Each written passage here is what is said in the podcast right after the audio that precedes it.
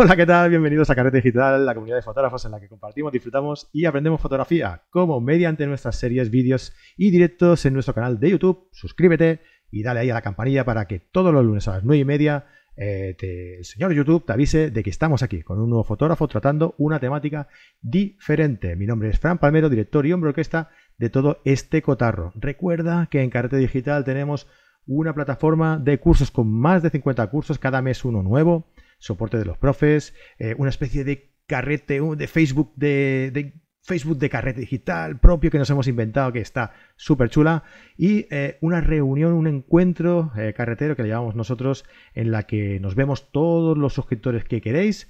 Nos vemos ahí una vez al mes o el último jueves de cada mes normalmente, pues tratando ah, temáticas que vosotros mismos decidís ah, directamente con el fotógrafo y en petit comité, ¿no? Como nos gusta a nosotros ahí tratarlo en familia, en familia y cercano, ¿no?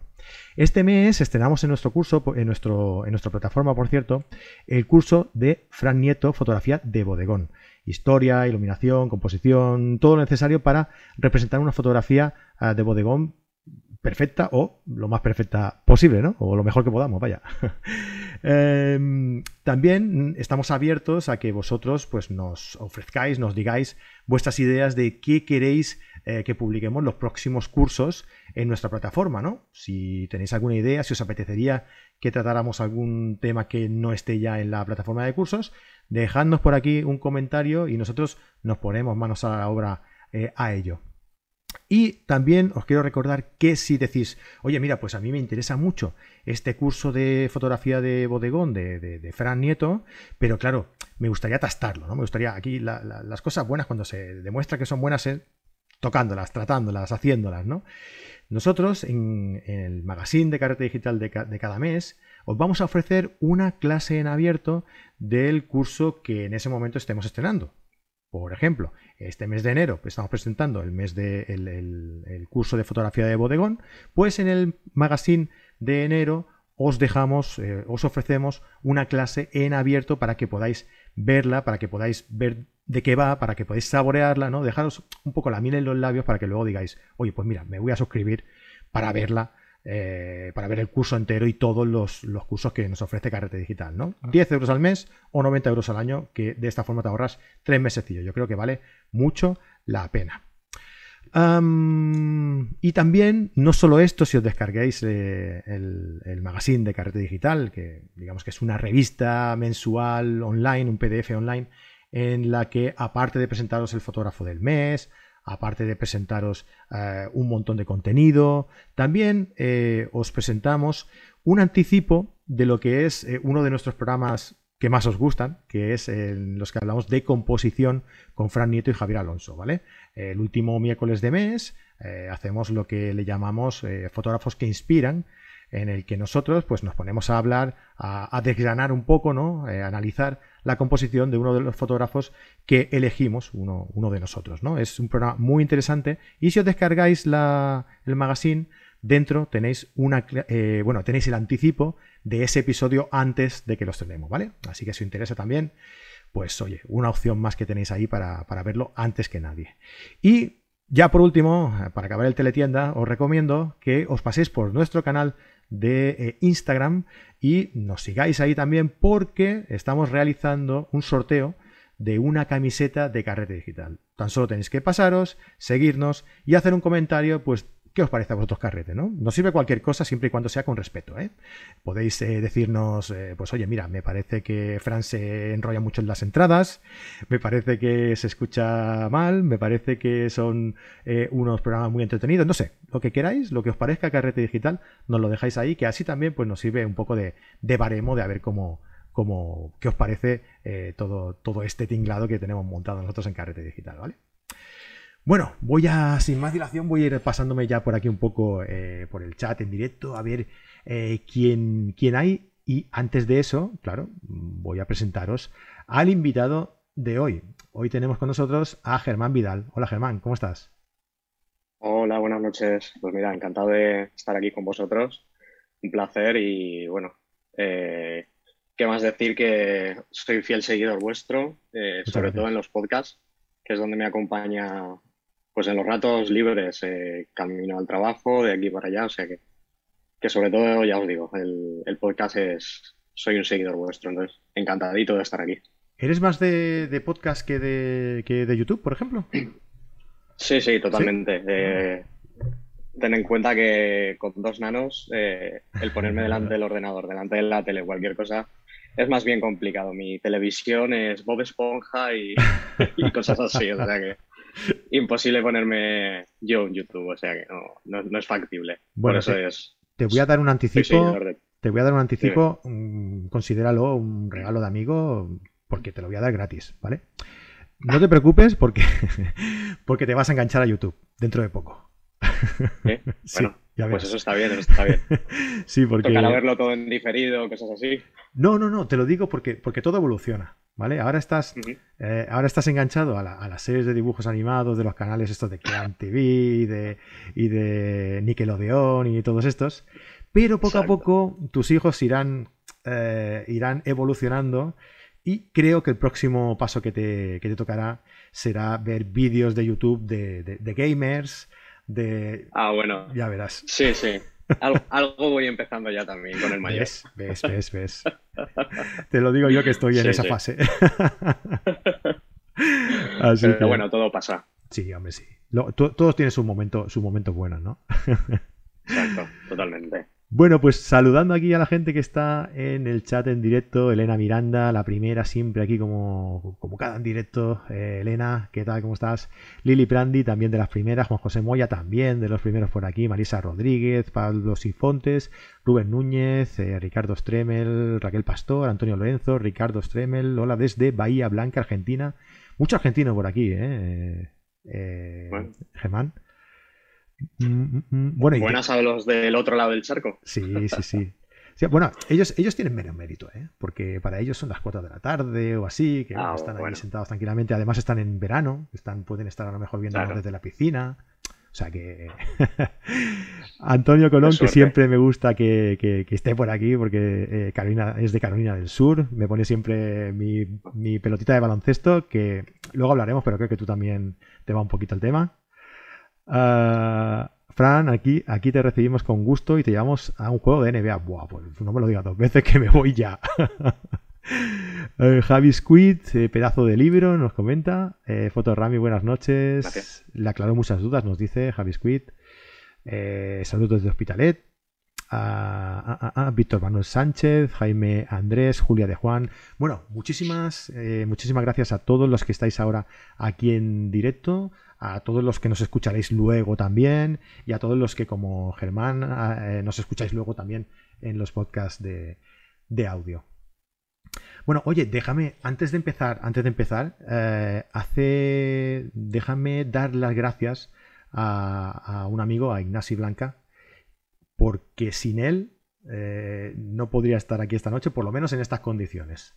Porque hace dos horas mi ordenador había muerto. O sea, estaba totalmente caos. No, no, arrancaba de ninguna de las maneras. Llevo dos días peleándome con él, eh, castigando a, a, Ignasi a mensajitos y, no éramos capaces. Y, el bueno de Ignasi se ha acercado aquí a mi casa eh, y me ha echado un cable para, arreglarlo. Y al final, pues mira, gracias a, gracias a él que, que puede estar aquí. Así que muchísimas gracias, Ignasi. Y pronto, ya os adelanto, que lo tendremos eh, aquí. Nasi ya ha estado en alguna ocasión aquí hablando sobre eh, informática para fotógrafos y, dentro de poquito, de muy poquito, lo tendremos aquí hablando sobre sistemas de, seguridad para nuestro trabajo. ¿Vale? Así que os dejo aquí este, este pequeño adelanto, además de agradecerle mucho, muchísimo que haya pasado por aquí y me haya echado un cable con el, con el ordenador. Bueno, Germán, pues nada, vamos, vamos ahí a meternos ya un poco en, en, en harina. Ah, cuéntame un poquito de ti, hombre. Eh, ¿Cómo tú ya empiezas directamente con la fotografía de, deporte o has pasado por una criba de, otras eh, disciplinas hasta acabar en la fotografía deportiva? Cuéntame un poco de, todo esto. Bueno, pues eh, yo sí que es cierto que he estado siempre muy metido en el deporte, ahora no. Desde que tengo nanos no hay deporte. Es otro tipo de deporte, ¿no? Eh, bueno, sí, otro, exacto, correr detrás de ellos, vamos.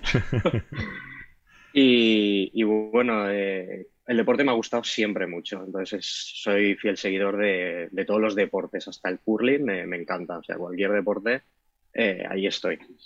Y bueno, eh, a mí se me abre el mundo de la fotografía porque, bueno, mi abuelo tenía una cámara y una berlisa y, y ya está, no, ni mi padre era fotógrafo ni mi abuelo, o sea, simplemente había una cámara por ahí. Y me empieza, pues eso, a, causar cierta inquietud y, me pongo a, disparar sin ningún tipo de conocimiento ni nada. Y bueno, las circunstancias cuando decido profundizar un poco más allá, eh, me vienen de rebote, me vienen porque me empiezan a, a, ver la, a ver la gente las fotos que hacía, les gustaba y de una cosa pasa a otra y directamente salto al, mundo del deporte. Ya te digo, no hay, no hay un antes eh, con bodas, bautizos y comuniones, por ejemplo, ni cosas así. Simplemente empiezo a fotografiar deporte y, me llaman a la puerta ofreciéndome hacer un, trabajo de deporte. ¿Cuál fue tu primer, Entonces, así, así. Tu primer trabajo, digamos que serio, ¿no? De, fotografía deportiva. Pues eh, fue un, campeonato de, de bicis. Ahí fue cuando, digamos, se me abre un poquito la puerta y, de a través de ahí ya, ya se empieza a mover todo. O sea, el tema de la bici me gusta. Mm, sí que es cierto que nunca lo he practicado, eh, pero me gusta. Me gusta ver el Giro, me gusta ver el Tour, o sea, me gusta, me gustan todo este tipo de grandes pruebas. Y pues nada, eh, me sale un trabajo, se hace el trabajo, quedan contentos y de ahí empiezan a saltar ya los trabajos. Sí que es verdad que, pues bueno, por parte de algún conocido de aquí de Valencia, en alguna escudería, eh, por suerte que conocía y digamos ahí es donde entro a algo más, algo más fuerte, algo más potente. Y poco más, o sea que empiezo a hacer también, porque yo soy técnico en diseño gráfico y, pues se suma todo un poco. El, diseño, el tema de, las artes gráficas, eh, el arte, vamos, en, a nivel general. Y el tema de la fotografía no deja de ser un arte para mí, que siempre, siempre sale algo nuevo y siempre tienes que investigar, siempre tienes que estar aprendiendo, siempre te tienes que estar formando, eh, porque el que piense que ya lo sabe todo hmm. eh, comete un error muy grande. Entonces, eso es el mayor error, pienso yo, de, pues hablando de artistas, de cualquier artista. Eh, aquí estamos siempre evolucionando, todo avanza, lo vemos día a día con, las cámaras y evidentemente gracias a ello nosotros también tenemos que evolucionar y tiene que evolucionar nuestro trabajo. Entonces, bueno, pues por ahí van un poco, un poco los tiros. Muy bien, hombre, eh, hoy lo que vamos a hacer es eh, comentar un poco eh, algunos consejos que nos has traído para hablar sobre fotografía del deporte. que bueno, mm, no te voy a hacer ninguna pregunta porque me imagino que ya irán dentro de los, de los consejos, que es el problema, creo yo, que, un tanto por ciento, creo que, es súper, súper, súper alto de la gente que ha practicado alguna vez este tipo de, deporte se, se encuentra. supongo que no lo explicarás, no lo explicarás ahora. Em, pero yo quería pues indagar un poco, hacerte alguna pregunta un poco más, más concreta sobre, sobre tu trabajo, ¿no? Porque mm, por aquí, pues, eh, por, este, por este trabajo que tú haces, ah, tienes contacto pues, con mucha gente que nosotros solo tenemos eh, la opción de verlo en la, en, la tele, ¿no?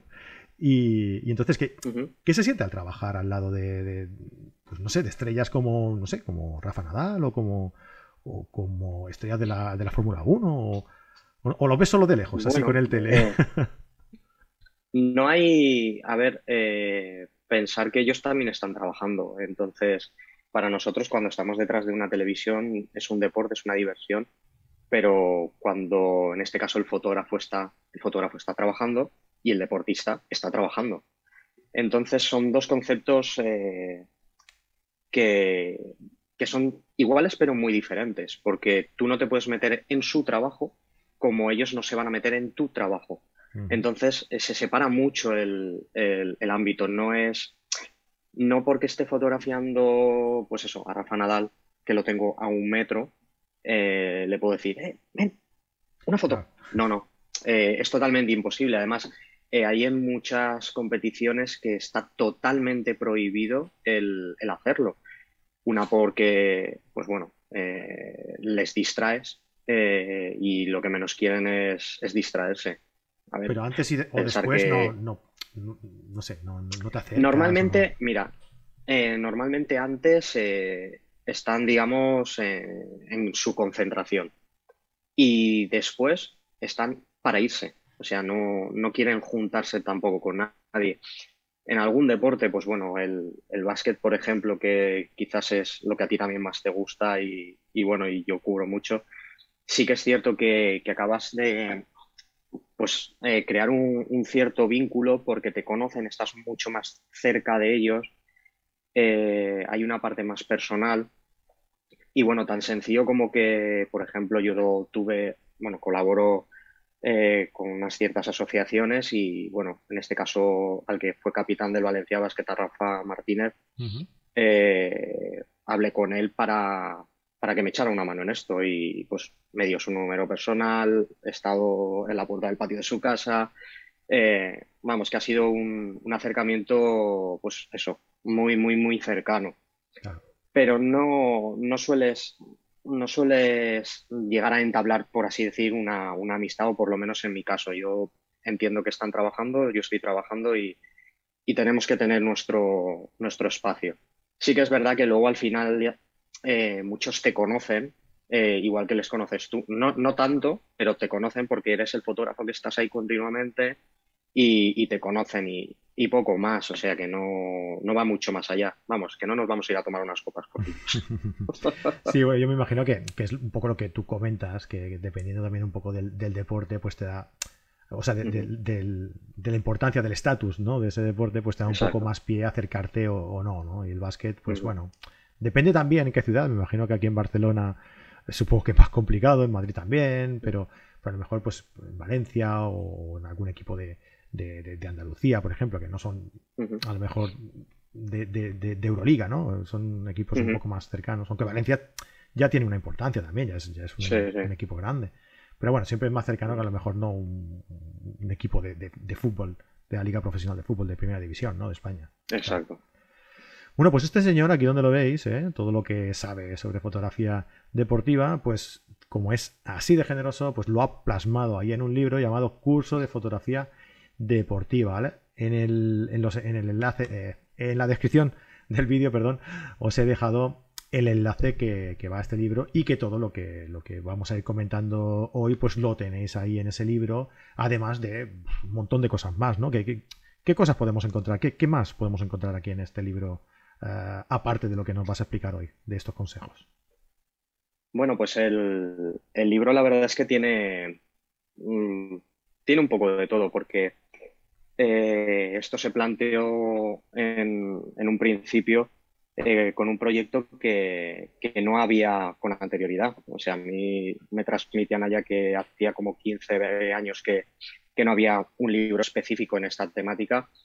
Y sí que es verdad que yo investigo un poco cuando, cuando esto se, este proyecto se empieza y yo no encuentro nada. O sea, si alguno encontráis algo, por favor, transmitírmelo, que yo desde luego no he encontrado nada.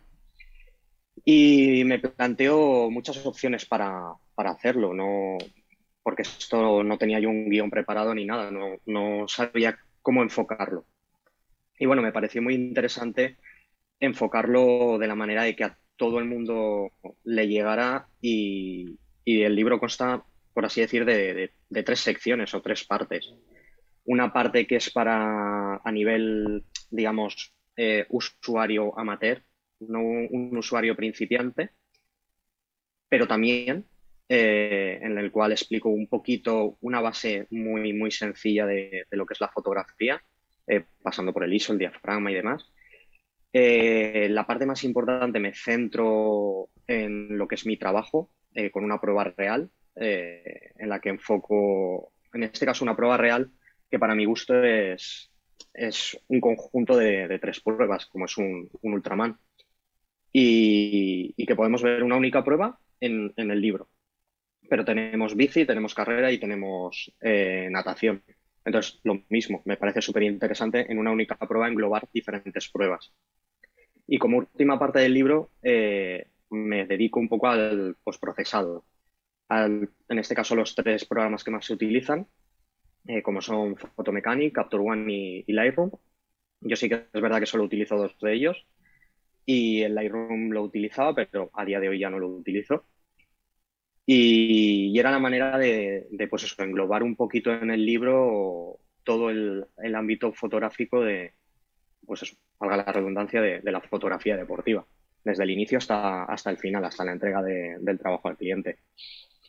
Creo que por lo que me están transmitiendo está gustando y tiene una fácil lectura, que era también una de las partes que más me, me preocupaba, que, Mm, salirnos de tecnicismos. No quería ponerme a hablar de una manera complicada y que el usuario, por así decir, eh, más, más en la base, más en el inicio de la fotografía, se sintiera eh, compugido con él, que, no llegara a, más allá, que, el que le diera la pereza de leerlo. Me, me, interesaba que el que empezara con la página 1 acabara, acabara con la página 208. O sea que que era, era, era una de mis premisas. Entonces, bueno, pienso que lo he conseguido y, ahí estás tú que tienes uno y, tú puedes dar un poquito de, sí, sí. de, voz a esto.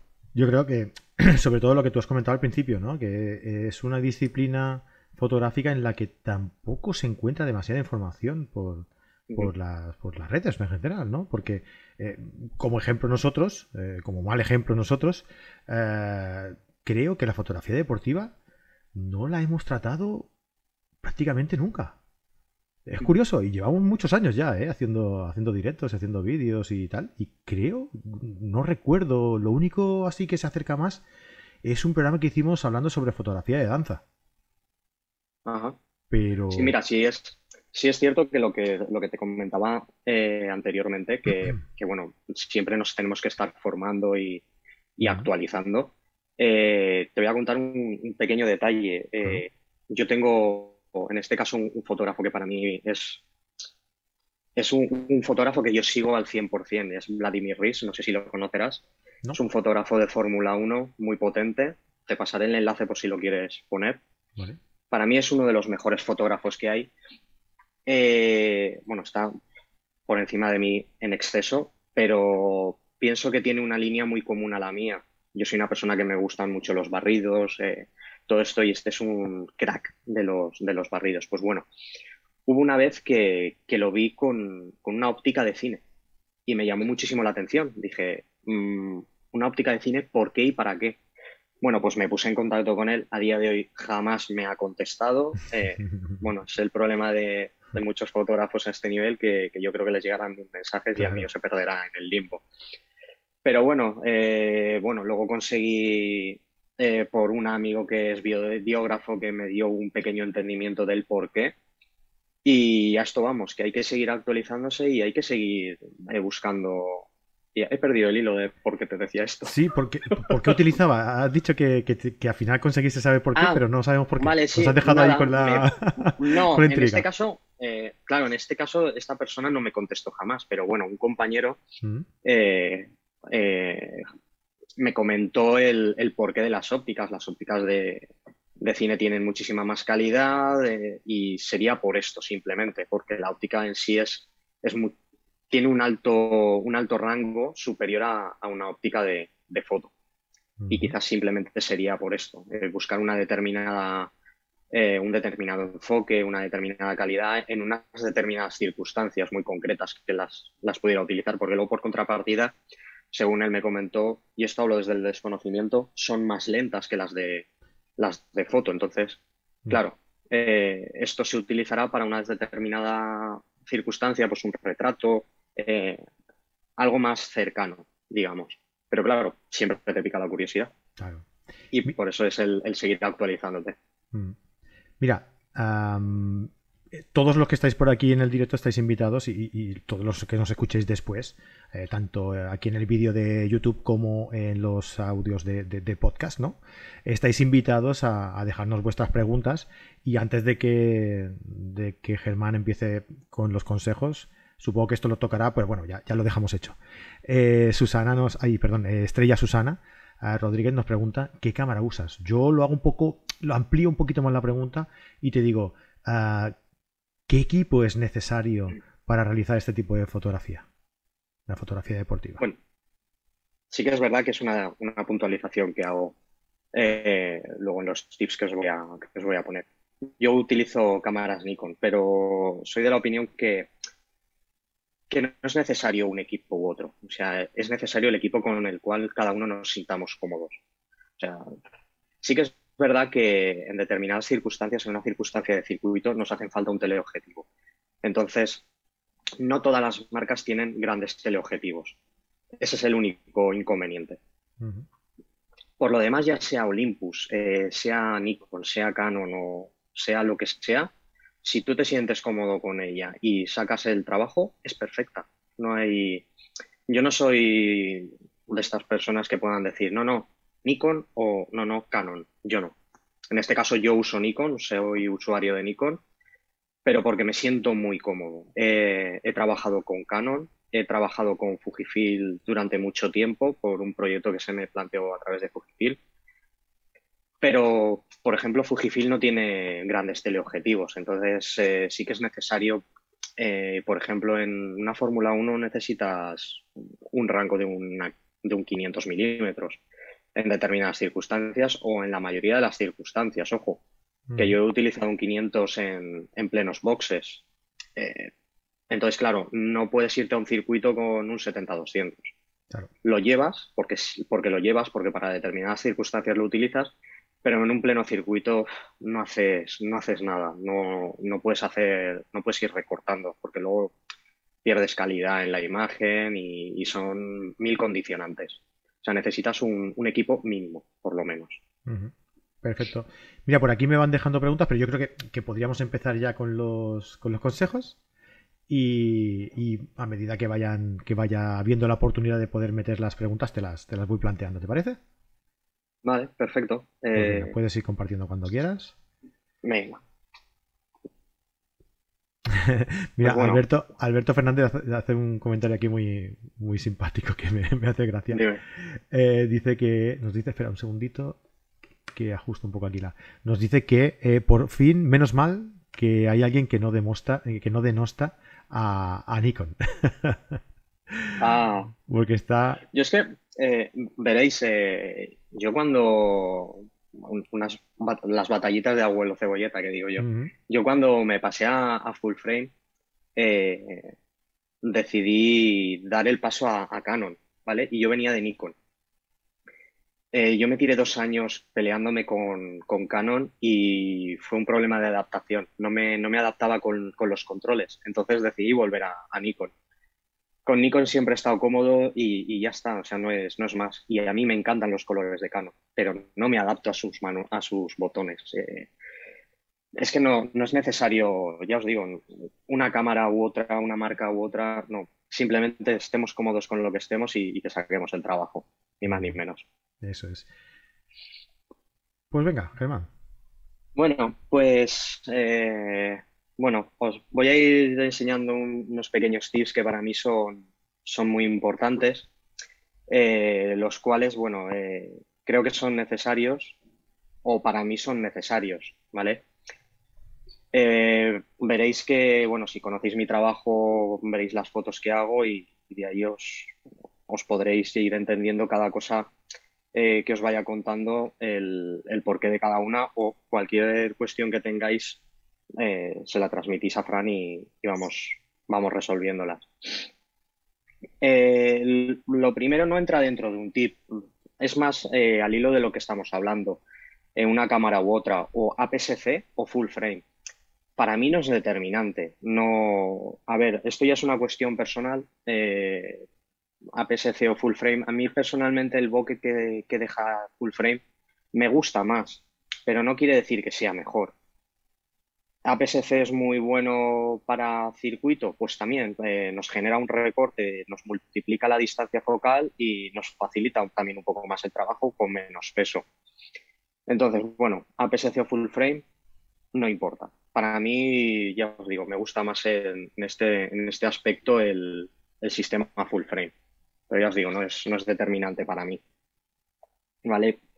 Bueno, y luego empezamos un poquito con, con los tips y, bueno, eh, el primer tip para mí importante es que, todo no es disparar. O sea, no, no nos valgamos locos eh, disparando porque puede llegar a un momento que, que tengamos una carga de, en las tarjetas desorbitadas y nos podamos ir a, a casa con, ¿qué os puedo decir? 3, 4 mil fotos que tengo compañeros en el fútbol que hacen.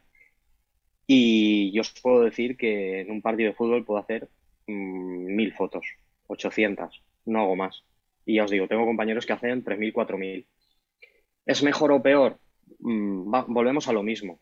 Mm, no creo que sea ni mejor ni peor. Simplemente es, para mi gusto, es eh, no volvernos locos, trabajar poco, pero trabajar bien.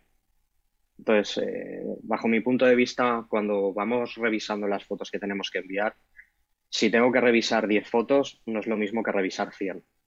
Entonces ahí es, también un, condicionante. ¿Esto de qué vale? Eh, vale de, conocer el deporte como segundo tip. el conocer el deporte es eh, el primer punto eh, de, que nuestro... Antes de que, de que sigas, una preguntita. Antes de empezar, hemos estado hablando tú y yo sobre, sobre cómo...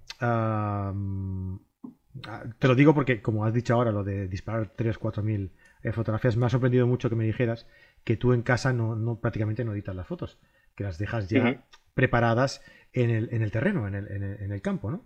Y, entonces tú ahora me has dicho que, puedes llegar a hacer pues un montón de, miles de, fotos.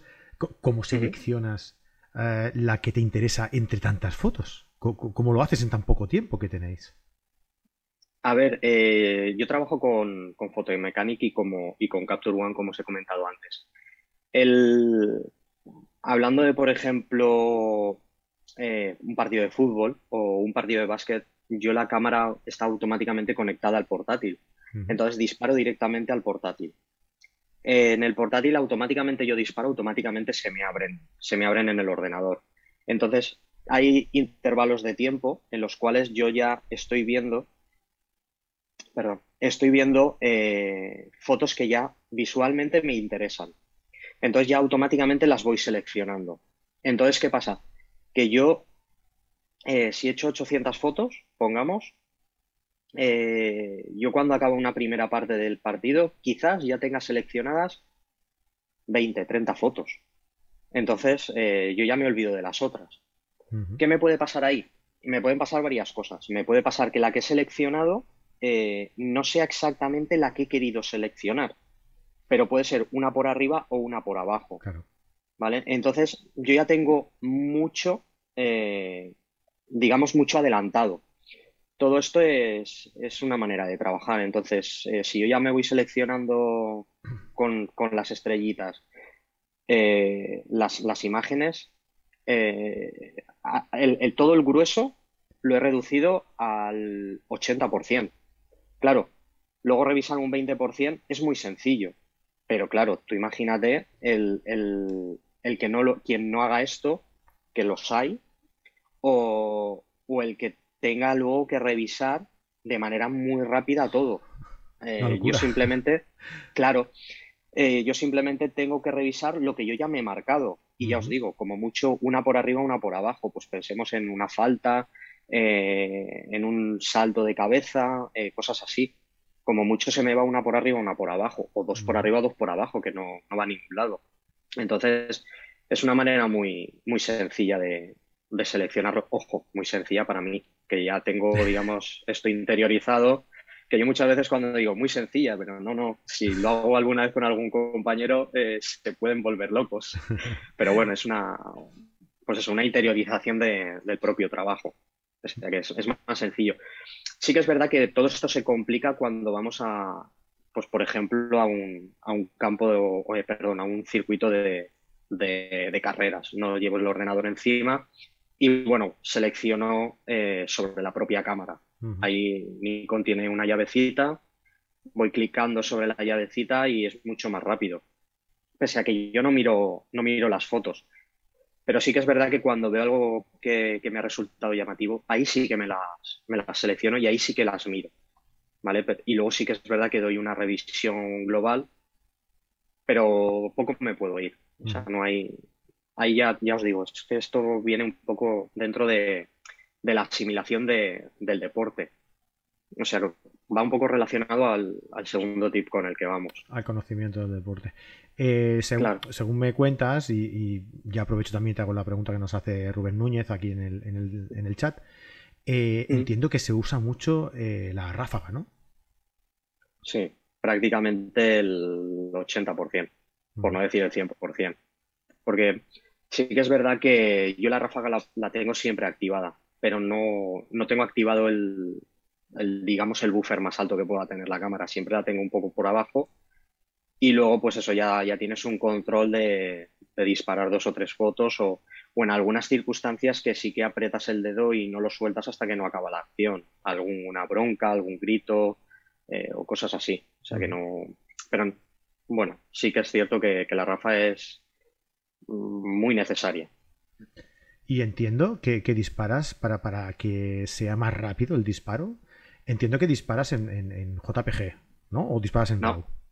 Disparo en RAW. Disparas en RAW. No, no disparo jamás, jamás en, JPG. Ni RAW más JPG, ni nada de esto. Eso me pasa a mí por entender cosas antes de preguntar, ¿ves? No, bueno. Eh, mira, sí que es verdad que, que para algún, algún trabajo muy puntual en el cual pues has tenido un editor fuera que no lo tienes aquí, sí que te piden que, mandes el JPG directamente. Entonces, en esas circunstancias, ya os digo que circunstancias muy, muy, muy, muy escuetas, dos o tres veces me habrá pasado, eh, disparo en JPG más RAW. ¿Qué pasa? Que cuando yo ya me selecciono la foto, envío ese JPG, pero porque todo vaya mucho más rápido. Y estas fotos no van más allá que una publicación en prensa, una publicación en web, eh, no van a ningún sitio. Luego sí que es cierto que si, vas a publicar algo, eh, por ejemplo, en, Getty, eh, necesitas una calidad mínima, que es una calidad ya muy alta. Entonces, necesariamente tienes que disparar en RAW para esos requisitos cumplirlos. si no, no te automáticamente esas fotos no, no, van a ningún sitio. Pese a que luego el, lugar eh, final pueda ser también una web o pueda ser eh, un periódico. Pero cuando publicas en determinados sitios sí que te piden unos requisitos mínimos que si disparas en JPG no, no llegan. Porque luego, claro, muchas veces tienes que editar un poquito la luz eh, o un pequeño recorte. Pues pensar que, si recortamos una, una, foto en un JPG ya estás perdiendo un montón de calidad. Por esto es el, disparar, yo por lo menos en, en RAW siempre. Porque, mm, ¿dónde van las fotos? O sea, eh, ¿para quién trabajas tú? Digamos, cuando tú vas a algún evento, eh, normalmente vas por encargo de alguien o, vas como prensa y luego puede ser que vaya a un periódico, puede ser que vaya a una web o puede ser que vaya... ¿Cómo, cómo funciona esto? A ver, hay un poco de todo. Eh. Yo sí que es cierto que, que puedo decir que tengo suerte y que no voy, eh, o mm, la inmensa mayoría de las veces voy o bien para un equipo o para un deportista. Entonces, mm, podríamos decir que mi trabajo es un trabajo fácil, ¿vale? Pero sí que es verdad que cuando trabajas para una agencia de fuera, el, el trabajo es un poco más estresante porque necesitas enviar estas imágenes como mucho más rápido. Eh, entonces, claro, claro. Entonces, por eso eh, un, hablando de fútbol, que es lo que más conoce la gente, eh, un saque de banda que tú sabes que no va a ir a ningún sitio más allá de que te puedas perder una falta, eh, ese instante es para enviar dos fotos. Entonces, si tú envías en ese instante dos fotos, dos fotos que te has quitado de encima y que ya están, ya están moviéndose. O sea que, que por eso es la manera de trabajar de cada uno. y el, el, trabajo en sí va, a, un sitio u otro, o sea que ya depende de, dónde acaben esas fotos. Perfecto. Pues venga, va, seguimos con, los consejos, va. Que yo me lío aquí a hacer preguntas, tú, tú ¿eh? Tú dime, oye, Frank, que yo me lío aquí a dar mis consejos. Yo sí, que va, que va, sin problema, no es... No, no, pasa nada, hombre. Aquí mientras todo el mundo se quede contento, yo contento y medio. Genial. Bueno, pues eh, uno de, esto es uno de mis principales, como os he comentado, conocer el deporte. El conocer el deporte yo creo que es la base eh, principal de un fotógrafo. Eh, si tú vas a un, a un evento deportivo el cual no conoces el deporte, no sabes por dónde te puede venir la acción. No sabes que, es una falta, que es un saque de banda, que es eh, en bicis eh, un peralte, que es un whip. Mm, estos conceptos no, no, los conoces, entonces no sabes qué es. Te pueden estar hablando en chino y tú te quedas igual. Entonces, el, el conocer el deporte te da pie a ir un paso por delante de todo esto, ya sea un paso por delante del deportista, porque ya por rizar el rizo conoces al deportista y sabes, en este caso, cómo va a hacer un whip. Un whip es cuando salta eh, los chicos estos de las bicis, que cruzan la bici así de lado, eso es un whip. Pues sabes si lo hace a la derecha o a la izquierda. Entonces, sabes si tu foto va a valer o no va a valer. Si, si estás en un lado o en otro, te puede o no te puede valer. Entonces, eh, conociendo el deporte, esto ya lo tienes por delante, ya sabes que va a, digamos, a plegar, que es lo que se comenta, el deportista por tu lado, y entonces es esa foto la buena. Pero si va a plegar hacia el otro sitio, ¿para qué te vas a molestar en hacer fotos si no va a ser buena? Puedes hacerla, pues bueno, pues la hago.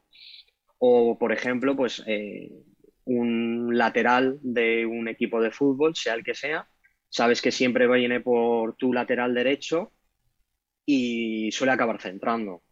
O Rafa Nadal, que sabéis que es el tío más maniático del mundo, que los taponcitos de las botellas, las gira, todo eso se sabe y si lo conoces, pues es un punto a, tu favor. Entonces es algo que ya, ya llevas por delante. Entonces esto para mí es súper, súper importante y es una manera de no perder tiempo en, en, hacer las fotos y no cargar las tarjetas. O sea que es, para mí esto también es un, un mantra, el, conocer el, deporte que, vas a fotografiar. De conocer el deporte e incluso los deportistas. En muchas ocasiones. Exacto, incluso los. exacto, sí, sí, totalmente, totalmente. Así es. Bueno, y luego ya entrando en, un poco en, el tema de, lo que hablábamos anteriormente, la, pregunta que ha hecho el compañero, eh, el tema del equipo. Como os digo, el equipo no es condicionante, pero para mí las ópticas sí. El, inconveniente del deporte es que tienes que tener un, amplio abanico de ópticas. Y ojo, eh, esto no quiere decir que tengas que tener toda la serie de Canon desde el ojo de pez hasta el 800, no. Pero tienes que tener una gama amplia.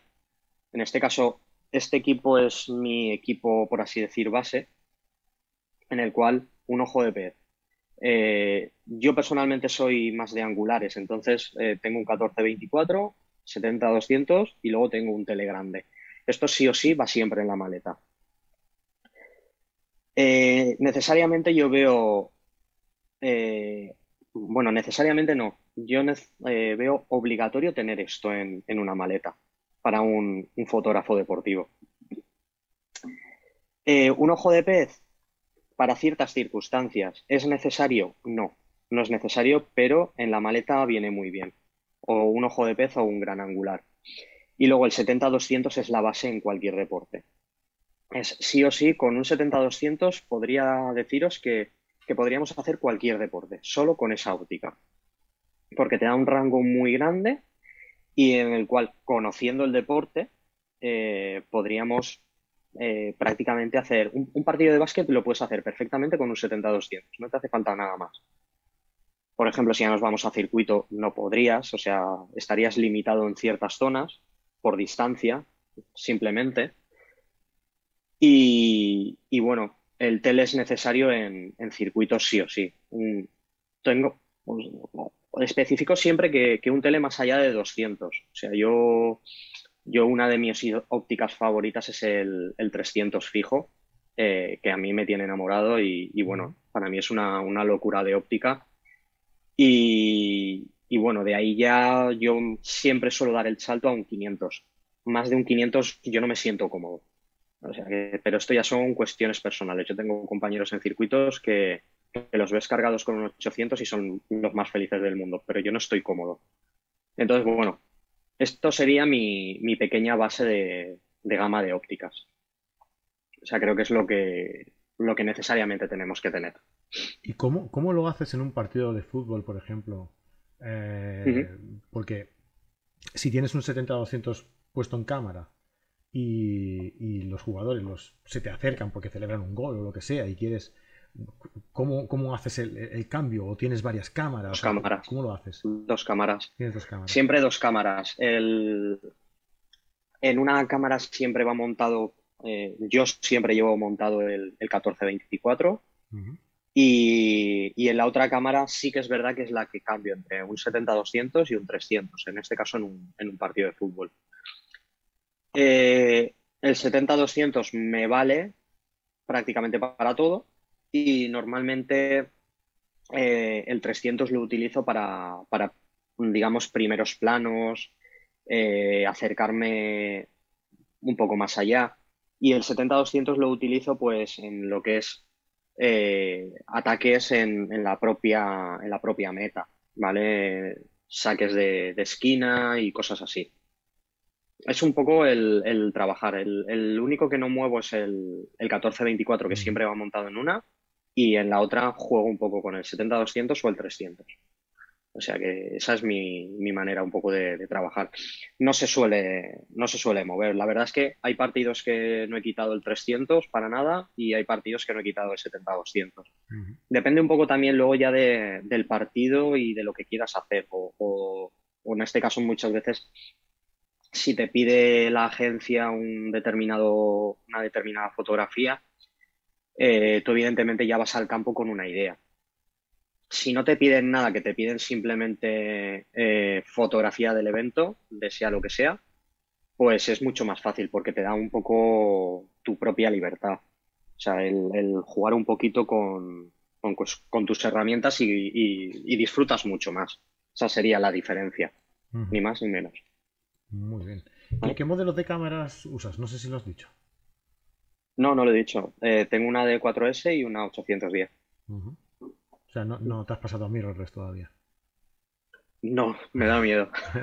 A ver, eh, no es que me, a ver, no, no, no es que me dé miedo, que va, sé que, que acabaré pasando. Eh, es más, como sí que he comentado anteriormente que tuve una, una propuesta por, estuve trabajando entre comillas un poco con Fujifilm y, y, tuve mucho tiempo, pues las primeras mirrorless estuve con ellos desde la XT1 hasta la XT3. Wow. Y, y, la verdad es que lo disfruté mucho. Eh, vamos, Fujifilm se portó conmigo de manera excepcional. Pero claro, es el inconveniente de lo que comentaba. Necesito un tele más largo que más allá de un 200.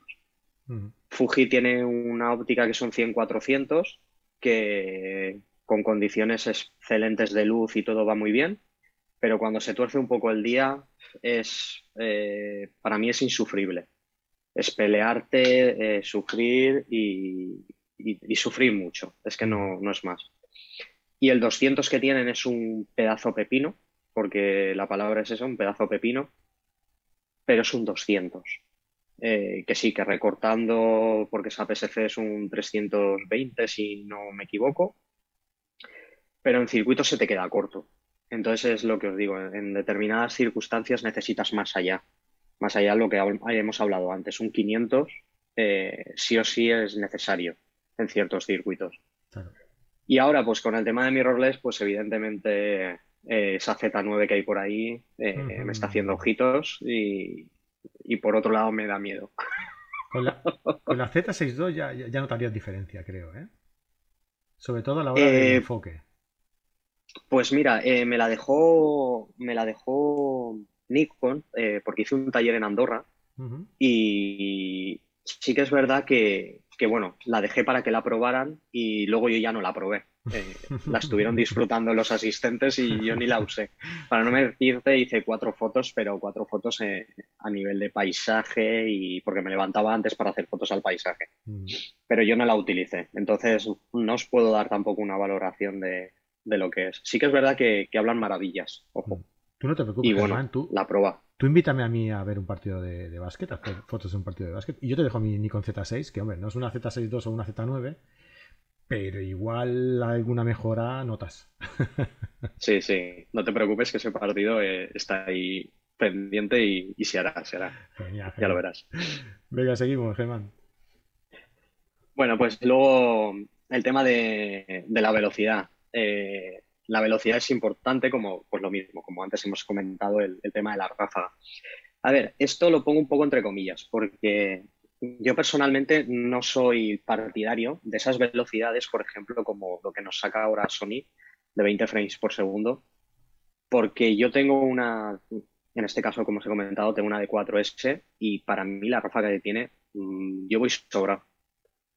Quizás un puntito más, sí, pero eh, yo creo que poco me habré perdido eh, con la ráfaga que yo tengo. O sea, con, esa velocidad.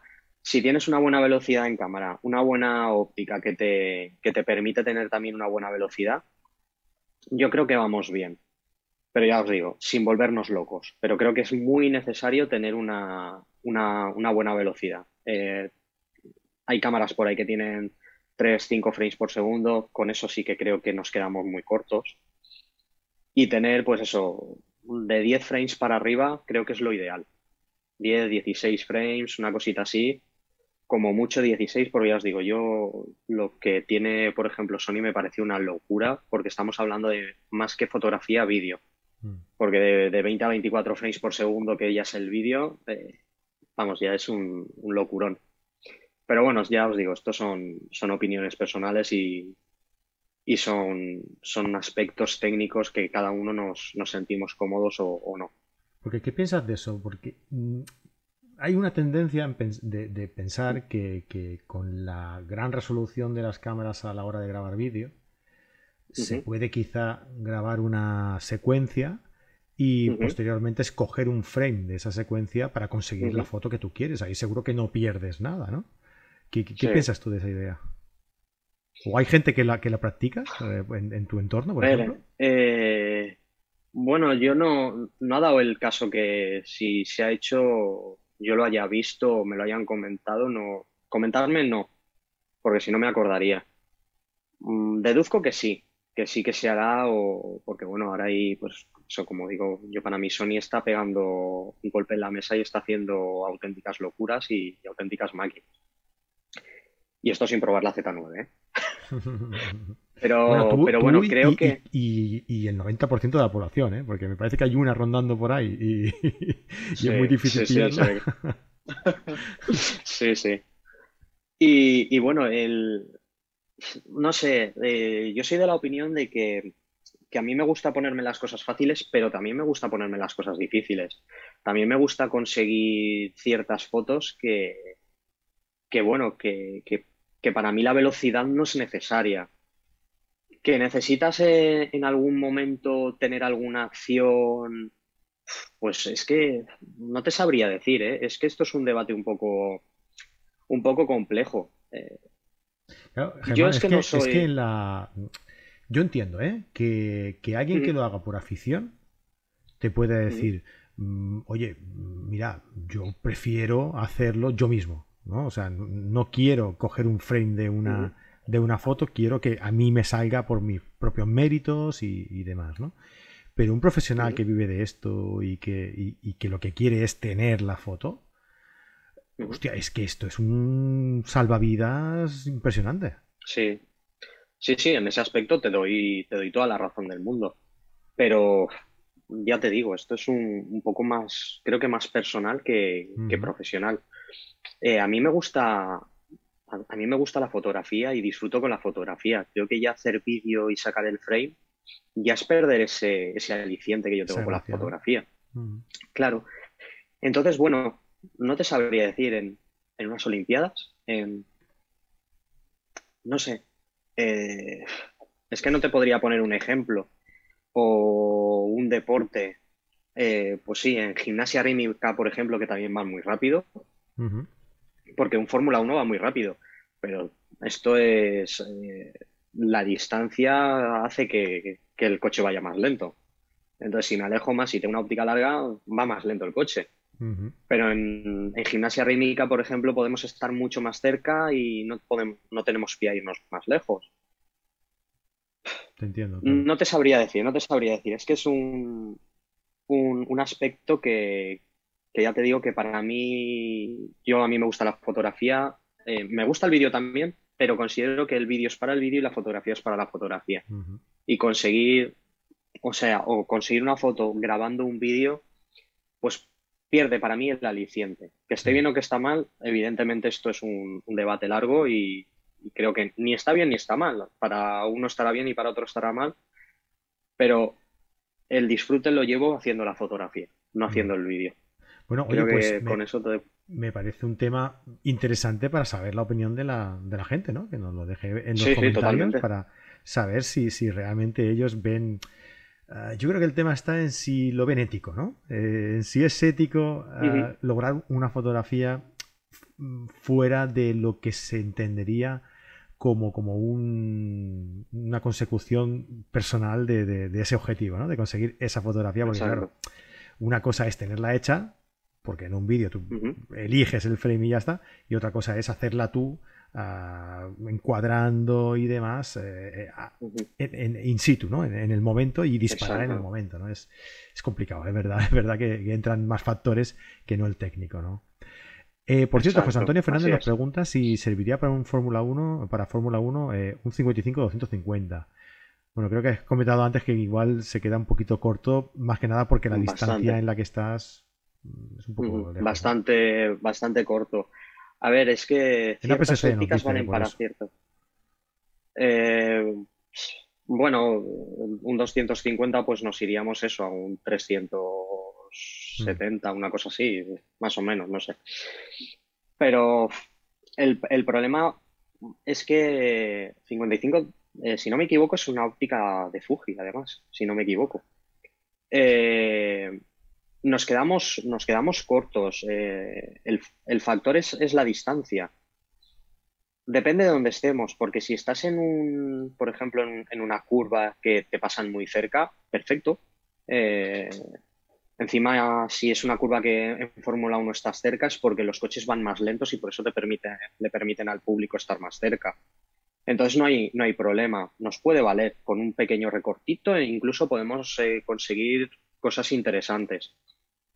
Pero ya os digo, eh, ese baremo de, 50, 200, 70, 200, esas ópticas eh, nos pueden hacer eh, grandes resultados, pero limitados.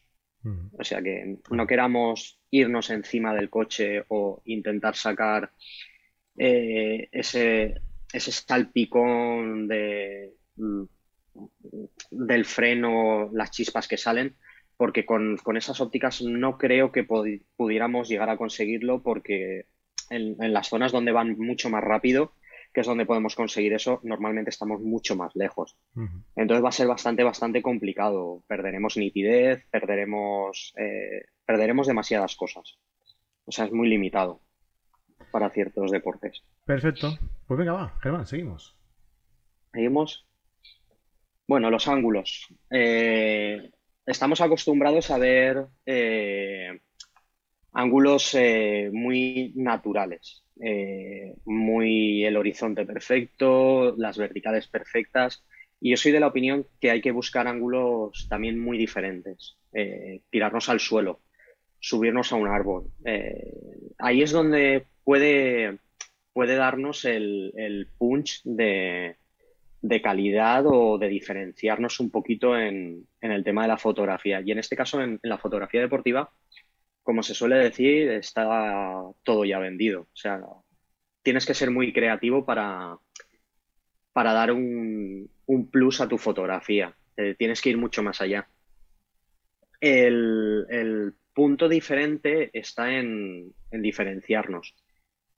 Eh, en este caso, no sé, el ejemplo yo lo pongo muchas veces en, salir de, lo cotidiano. Si estamos en un partido de fútbol, tenemos eh, toda la gente en el fondo o en un partido de tenis nos va a salir la gente en el fondo. Eh, la manera de sacar esa gente del fondo también es muy, muy importante. Automáticamente extraer al deportista, eh, buscando, pues eso, la botellita que os he comentado de Nadal. O sea, muchas veces no es necesario el, tener eh, al deportista fijo, saltando, eh, cambiando el ángulo. Sabemos que un deportista está saltando y está rematando de cabeza. Imaginaros un, dos jugadores de fútbol saltando y lo típico es que les saquemos la cabeza golpeando el balón. Pero ¿y si les sacamos los pies a los dos deportistas y el verde del suelo? Sabemos perfectamente que, que, están saltando y seguro que podemos adivinar incluso hasta que están saltando por un balón y solo les estamos viendo los pies. Pues a esto es a lo que me refiero. Hay que buscar un poco en, deporte el, darle una vuelta de tuerca y irnos mucho más allá. O sea, tirarnos al suelo, eh, subirnos, cambiar, cambiar. Es la, idea del, punto deportivo, que nos da un, plus. Y esto como lo siguiente, pues podríamos ser el, error que, que podríamos decir que el aficionado eh, o el que está empezando en la fotografía deportiva eh, más comete, y es mirar la fotografía que acabo de hacer. A ver, Aquí hay un, determinante muy sencillo, eh, que es un ejemplo que yo pongo siempre. Si ya has hecho la foto, eh, si tú la miras, la siguiente foto ya la has perdido. Pero si haces la siguiente foto, tú la foto que has hecho anteriormente no la has perdido, la tienes ya en cámara. Entonces, ¿para qué la vas a mirar? No sé si me explico. Mm. Es un, es, es, una ley tonta. O sea, tú ya has hecho la foto, ya la tienes dentro de la tarjeta de memoria ¿Para qué la vas a hacer si estás continuando la acción? Pues cuando se acabe la acción, ya sí eso la miras. Pero si tú miras cuando has hecho, pues yo qué sé, una falta de o un gol, va el gol. Si miro el gol, me estoy perdiendo la celebración. Sí.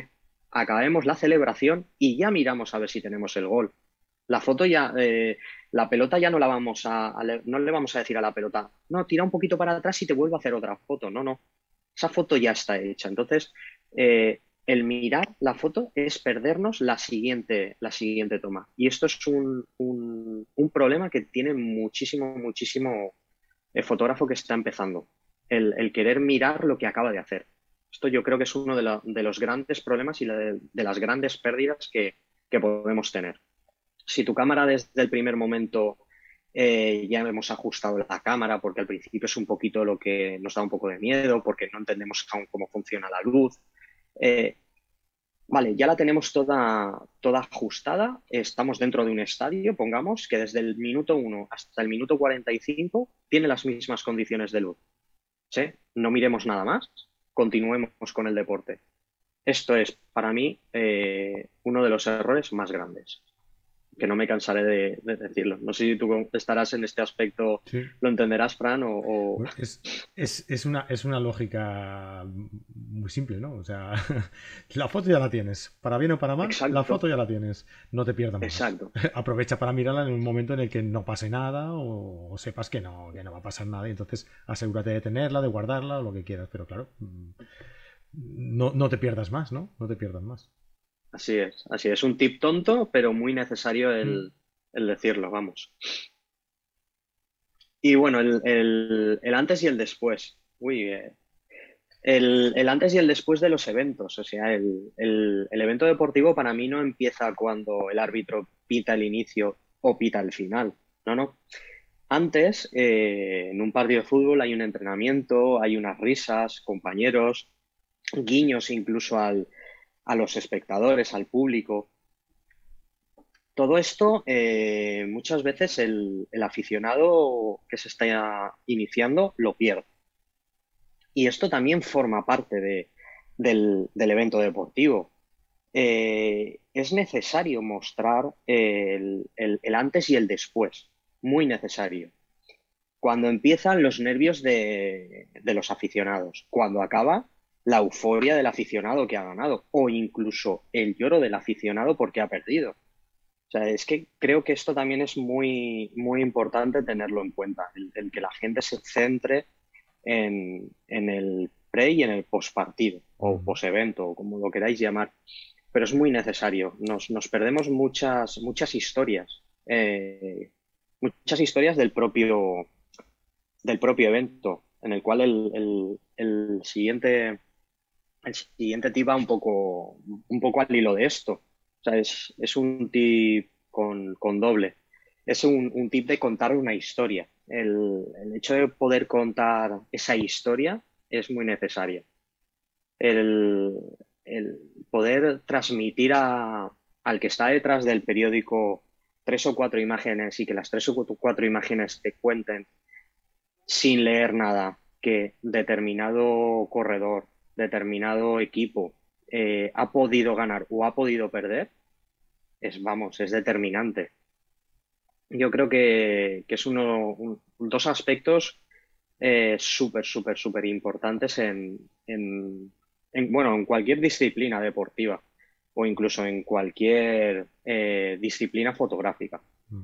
Y es algo que, se nos pierde. Y creo que aquí es donde gana un poco la profesionalidad de, del fotógrafo en este aspecto. Puedes ser un mal fotógrafo, pero si cuentas una buena historia, eh, todo cambia. Mm. Yo tengo, mira, eh, me fui, mi, hijo juega, juega básquet también. Mm, tengo, tengo esa, esa suerte. y, y, ahora estoy engañando a mi hija está ya, ah, bien. bien encauzada. ¿eh? pues una, vez siguiendo, bueno, y, fui a ver a, mi hijo jugar y, me llevé la cámara y les hice, les hice fotos. Y claro, eh, es lo que tú dices, te centras en la acción, ¿no? En, el niño votando, en el niño entrando, en, ¿no? y te centras un poco en la acción. Y curiosamente, una de las mejores fotografías fue, yo estaba en el lado opuesto a donde se tiraron los tiros libres decisivos para que se ganara el partido, que por cierto lo perdieron los de mi hijo, los perdieron. Y entonces se, veía al jugador contrario tirando el tiro libre, eh, yo veía al, chico de espaldas, la canasta, y el público detrás de la canasta. Claro, te puedes imaginar el público, pues encarado y todo, ¿no? Y, creo que, pues no, ahora no sé si ganaron o perdieron, pero seguro que el segundo tiro libre lo fallaron, claro. Eh, se vio a, todo el público saltando y es una foto muy muy muy que cuenta que cuenta muy bien ese momento no y, claro, y, al final nos quedamos con esa como, como la mejor foto y mira que habían un montón de, fotografías de acción del niño botando del niño mm. entrando del niño tirando pero al final nos quedamos con esa porque es la que contaba realmente una historia tal y como tú has dicho ahora no es verdad. Claro claro. Y bueno y ya por último mi, mi último tip que creo que es muy muy determinante a, todos los tips que hay.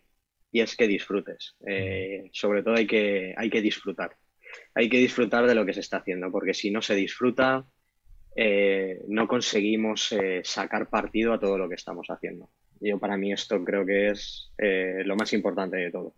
Disfrutar de lo que se está haciendo. O sea que esto es como mi, último, mi último tip, pero, pero el más importante de todos. Mm, porque o aquí sería... trabajo también, ¿no? Claro, claro, el, esas ganas de, volver o... Porque te puede salir mal un, pues un partido, un trabajo, en el sentido de que...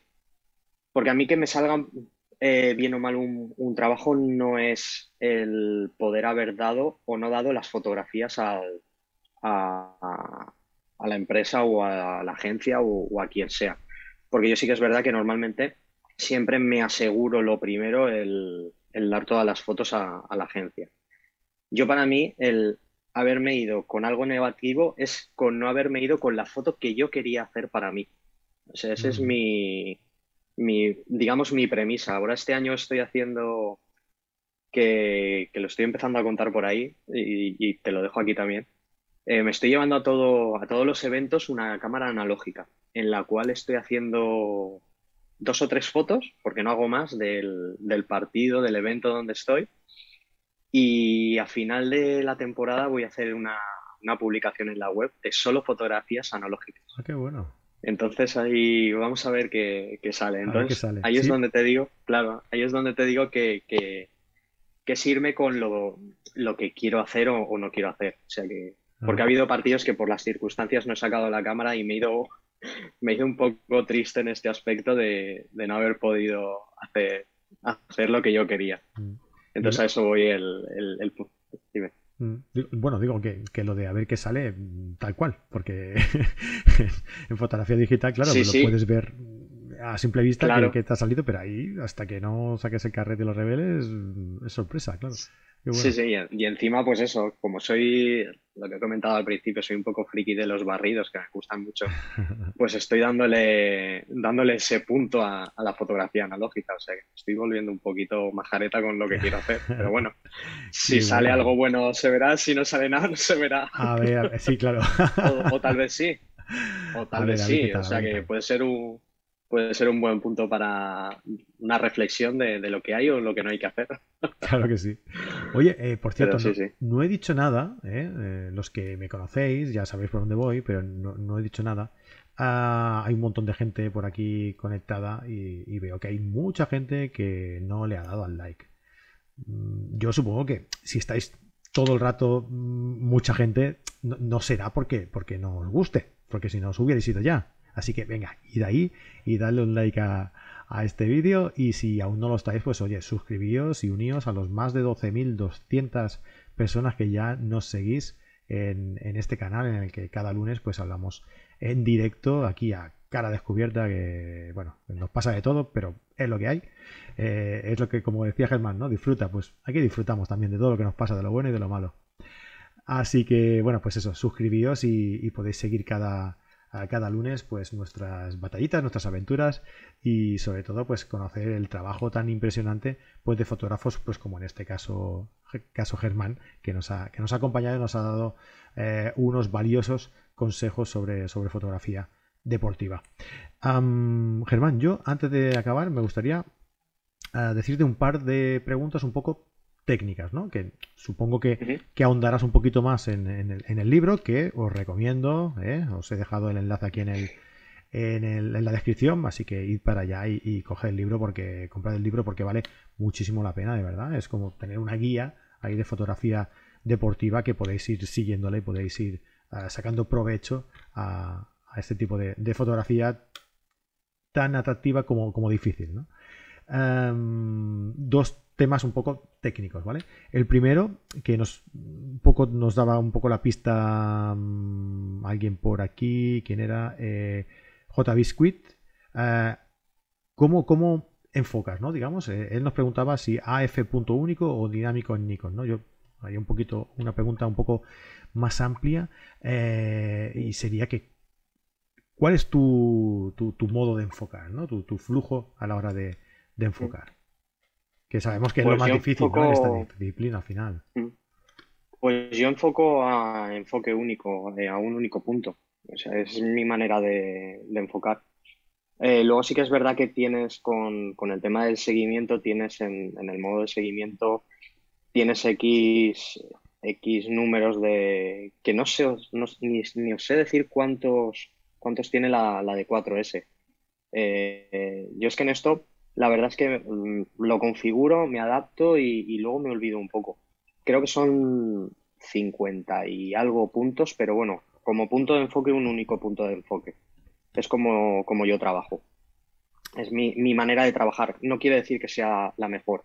Ya os digo, esto, esto es un poco el ensayo y el error. O sea, yo me siento cómodo, trabajo bien, eh, mis fotos pienso que me salen bien y ahí continúan. Sí que es verdad que alguna vez pruebo alguna cosa rara, o, pero bueno, el asegurar el disparo es, es en enfoque único.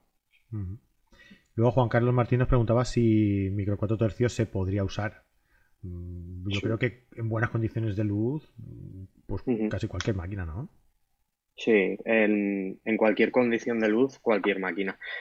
A ver, aquí es lo que, lo que os comento, que el tema de, de APS-C o micro cuartos tercios, eh, luego ya depende de la, de la óptica.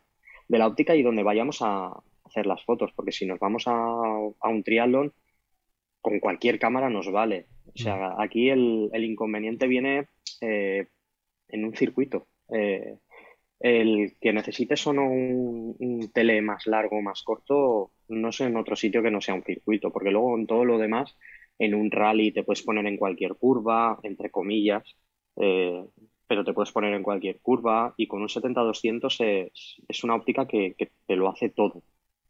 O sea, cualquier, cualquier circunstancia lo, cubres. O sea, que no... Yo creo que es perfecto, un micro 4 tercios, no hay, no hay problema. Genial, y hablábamos sobre todo sobre, eh, de, condiciones de luz y, yo, mi, mi, pregunta, que es, yo creo que es el problema que, que siempre me, ha preocupado más es el tema este de la luz, ¿no? Eh, cuando tú haces un seguimiento a un equipo, pues mm, digamos que, que juega a un nivel pues mm, mayor, ¿no? A, en una liga superior y tal, pues sí que es verdad que puedes encontrarte con situaciones con, de, una luz bastante buena, ¿no? O, deportes en exterior o tal. Pero claro, por ejemplo, en, un partido de baloncesto eh, en el que entras en un pabellón, que la luz es súper pobre, ah, ¿cómo, te las apañas tú? ¿Crees que ahí sí que la, máquina es, es, importante? Porque si tienes que disparar a velocidades altas, requieres eh, subir la ISO bastante y si no tienes una buena cámara con un buen sensor, la foto va a, va a sufrir demasiado. Sí, totalmente de acuerdo. El, problema de todo esto no, es más que, llevar un, buen sensor. Eh, como bien comentas, hay, hay hay pabellones sobre todo, porque si estás en exterior lo único que te puede pasar es que tengas un mal clima. Pero bueno, las condiciones suelen ser bastante buenas en prácticamente en todos los casos, a no ser que te caiga una tormenta y esté totalmente encapotado, eh, puedes, puedes solventarlo. Pero en un pabellón con poca luz es un, punto muy, muy sufrible. Entonces, bueno, sí que es cierto que necesitas un buen sensor y que el ISO lo puedas subir, por lo que, por lo que comentas, por, por disparar rápido porque hay acciones que necesitas disparar rápido. Sí o sí, necesitas congelar sí o sí. Eh, si tu cámara no te permite disparar a esos altos y que no te genere una auténtica paella, que, que la imagen sea eh, insalvable, eh, olvídate, porque hay cámaras por ahí que, que 800 ISO, vamos, ya son auténticas locuras. pero hay cámaras que a 12.600 son también auténticas locuras, o sea, te van libres de ISO. es como si estuvieras disparando a 100 ISO. Entonces sí que es muy necesario que, tengas un sensor medio decente, o sea, que, menos que disparar a 6.400 y que la calidad sea razonablemente buena. O sea, es un mínimo necesario. Genial. Y, oye, que si. Que yo siempre digo que mejor hecho que perfecto. Es decir, antes de perder una foto por no subir el ISO, mm, sube ISO y tienes una foto con ruido, pero tienes una foto, ¿eh? Sí, sí, totalmente. hay fotos que, se pueden salvar eh, solo subiendo el ISO, o sea que. Y no hay ningún problema. A ver, lo bueno que tenemos a día de hoy es que los software de, revelado eh, han avanzado también mucho y hay muchas maneras de, limpiar, entre comillas, ese ISO y ese grano en exceso y, suavizarlo. Entonces, no da esa sensación de ese exceso. Entonces, eh, siempre hagámosla, no la perdamos, que, como bien dices, eh, mejor hecho que, no tenerla, totalmente. Exacto. Y mira, Dastan nos decía por aquí, eh, me gané una EOS R, ¿me servirá para fotografía deportiva? Me servirá para fotografía deportiva, viene con el 2405 mm, y es más que todo para eh, hacer eh, fotografías de, partidos de fútbol, ¿no? Oye, ¿ganar una EOS R? Ostras, tú, ¿dónde, te tocó? ¿Dónde? Hostia, tú, porque tela, ¿eh? Sí, sí. Muy bien, totalmente. Muy bien, enhorabuena.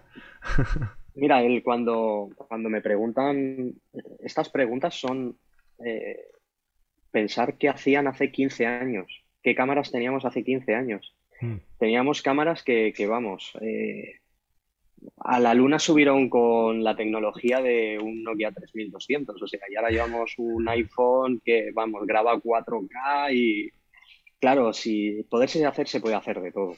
O sea que es, lo más importante es conocer tu cámara. Si conoces tu cámara y sabes sacarle el partido, eh, todo se puede hacer. Aquí las limitaciones realmente nos, nos las acabamos poniendo nosotros y no la cámara las limitaciones de es que no puedo porque es que tengo esta cámara, eso es el, sobre todo el, mayor error que comete un fotógrafo que, quiere iniciarse. O sea, yo empecé con una 90D, eh, una D90, perdón, Una D90. Mm. Ostras, eh, yo con una D90 tengo por ahí fotos. A ver, evidentemente, eh, después de los años pasados no valen no valen absolutamente nada, por a mí no valen absolutamente nada, pero yo lo pienso y digo, joder, Pero si es que son, son fotografías muy decentes. Entonces, con cualquier cámara se puede hacer. Es más, eh, lo que he comentado antes, eh, Fuji me dejó una X100T, sí, una X100T o, una XT100. Bueno, una, una, nivel usuario que llevaba una óptica que, vamos, eso era más lento que para qué, y me lo llevé a un partido de la Euroliga para hacerle el test. Y salieron unas fotos cojonudas. Entonces, eh, todo, cualquier cámara eh, vale para hacer cualquier cosa, siempre y cuando sepamos utilizarla. Lo más importante es aprender a utilizarla. Si sabemos utilizarla, tenemos pues lo mismo que conocer el deporte. Tenemos más del 80% ganado. Sí, sí. Mira, yo trabajo en, en eh, y en la tienda de fotografía aquí en Barcelona y tenemos un servicio que la gente está súper... Esto no es publicidad, ¿eh? os lo digo porque es verdad. Eh, que la, gente está, la gente que lo hace está súper contento porque es algo tan sencillo como que una persona se pone delante tuya y te explica configurar cómo configurar tu cámara. O sea, cómo, cómo, funciona tu cámara. De hecho, el, curso se llama Aprende a usar tu cámara. ¿Sabes? Eh, que suena así como un poco pretencioso, pero, es que es verdad. O sea, si tú tienes tu cámara y no la conoces a fondo, coño, una persona que te explique eh, exactamente cómo funciona y cómo configurarla a tu, a tu gusto y, según tu, uso, pues, joder, yo creo que es el, curso más productivo que te puedes, que te puedes encontrar. Y la gente que lo hace eh, está muy contento, de verdad. ¿eh? Mira, Dastan nos dice que se ganó una, beca para estudiar fotografía profesional y venía con esta EOSR. O sea, Dastan es el chico que nos ha comentado lo de la EOSR. ¿eh? La beca fue un proceso muy difícil y muy feliz en Colombia. Muy bien, pues oye, felicidades porque te lo has ganado, ¿eh? La verdad es que sí. Porque esta cámara con el 2405 se puede ir a, diría yo, que a los 3.000 euros, ¿eh? Bien, bien, ¿eh? O sea que... Sí, por ahí andará. Sí, sí. Ah, mira, Fernando Ruiz Pérez nos dice, todo un placer, eh, tengo tu libro de regalo de Reyes dispuesto a comenzar en el mundo de la fotografía deportiva. Pues eh, genial. Disfrútalo. os recuerdo, os he dejado por aquí en, la descripción del programa el enlace para, poder eh, ir a ver, a darle un vistazo al, libro y, comprarlo, ¿vale? Que yo lo tengo, ya le he echado un vistazo y, y, vale muchísimo, muchísimo la pena, por lo que os digo, para tenerlo, para como guía para, para lanzaros y para, y para conseguir eh, un trabajo impresionante en fotografía deportiva. Germán, ¿dónde te puede encontrar la gente? Ya por aquí lo he puesto, por aquí está, por aquí abajo. Ah, pero bueno, los que nos estén escuchando, ¿eh? a ti que te gusta también escucharnos, eh, ¿dónde te pueden encontrar? Bueno, pues me podéis encontrar por redes en Instagram, en Twitter, como Germán VLC y luego a través de la web, eh, germanvidal.es. Creo que la web, eh, a través de la web podéis enlazar con, todo y, al fin y al cabo es donde más contenido vais a encontrar a través de la newsletter o a través de... Os cuento un poco, en este caso, con lo del tema del libro, cómo ha sido el proceso de escritura del libro, que me parece interesante que lo leáis, porque no es todo felicidad y florecitas en el jardín. o sea que a través de, de mi web, germanvidal.es, ahí lo que necesitéis, me tenéis. Escribir un libro, excepto para Fran Nieto, es muy difícil. es algo. Sí, sí, totalmente. Eh, te tengo que decir que en, este aspecto odio a Fran Nieto. Eh, porque disfruta tanto y yo he sufrido tanto. no, no, y además el tío. Con cariño, ¿eh? Con cariño. No, no, sí, y sin cariño, es igual. Eh, no, no, es, buen, es buen amigo, es buen amigo. Digo que además es que saca uno cada año o así, es, es increíble. yo creo que ya está pensando en el siguiente y, sacó uno hace, ¿qué? ¿Dos meses? Creo. o sea, algo, algo impresionante. Mira, Arturo nos dice que, que comprará tu libro. Mira, pues eso que te llevas, Arturo. Ah. Muchas gracias. gracias. Pues lo dicho, eh, Germán, muchísimas gracias por, por, acompañarnos. Ha sido todo un placer tenerte, tenerte por aquí disfrutar de tus, de tus consejos en una disciplina mío. pues tan concreta y tan eh, crítica, ¿no? En según qué, situaciones, como la fotografía deportiva. Y nada, que esta es tu casa y, puedes pasar cuando tú quieras, evidentemente. Muchas gracias a, a, vosotros y sobre todo a todos los que estáis por aquí escuchando. Para mí es un placer estar aquí y bueno, me tenéis para lo que queráis. Eso es, dejadnos vuestras preguntas. ¿eh? Aquí nos habéis dejado un montón de preguntas en el chat. Hemos intentado ir acondicionándolas al, a, la, charla, ¿no? A los, consejos para ir metiendo todas las posibles, pero bueno, seguro que, que alguna se nos ha escapado, así que si queréis, pues oye, dejándolas en los comentarios, tanto a los que estáis aquí en el directo como los que nos escuchéis o nos veáis eh, luego, dejando vuestras preguntas y yo se las traslado a, a Germán para que os las conteste. Y, nada, que muchísimas gracias por estar aquí en, directo. Muchísimas gracias a todos los que nos veáis luego. No olvidéis dejarnos ahí un buen like y seguirnos tanto a nosotros aquí en el canal de, YouTube, eh, tanto ahí como en nuestro eh, perfil de Instagram, carrete digital barra baja com. Podéis seguirme a mí también en arroba palboard y a Germán, como os ha comentado antes, en Germán eh, VLC. Creo que nada más. Muchísimas gracias a todos y nos vemos el lunes que viene. Que voy, dejadme hacer un, pequeño adelanto. La semana que viene no lo perdáis porque vamos a hacer una cosa diferente. No sé si conocéis, si conocéis, seguro que si nos seguís sí que lo conocéis, a Jesús García Sutil, el fotógrafo en el coche, el cual pues hace un tiempo sacó un podcast nuevo eh, llamado Conociendo a, en el cual pues se conocen a fotógrafos pues desde un punto de vista como más humano, ¿no? Pues bueno, pues hemos querido traer ese formato de podcast aquí al directo y la semana que viene vamos a tener aquí a Jesús García Sutil y, a mí haciéndole una entrevista así como más personal, ¿no? Como conociendo al personaje, eh, realmente de un personaje, de Gonzalo Zumendi, ¿vale? Así que no os lo perdáis porque se ve, se viene, se viene algo muy chulo, muy chulo y muy divertido, ¿vale? Un abrazo muy grande a todos y nos vemos el lunes que viene. Hasta luego. Chao.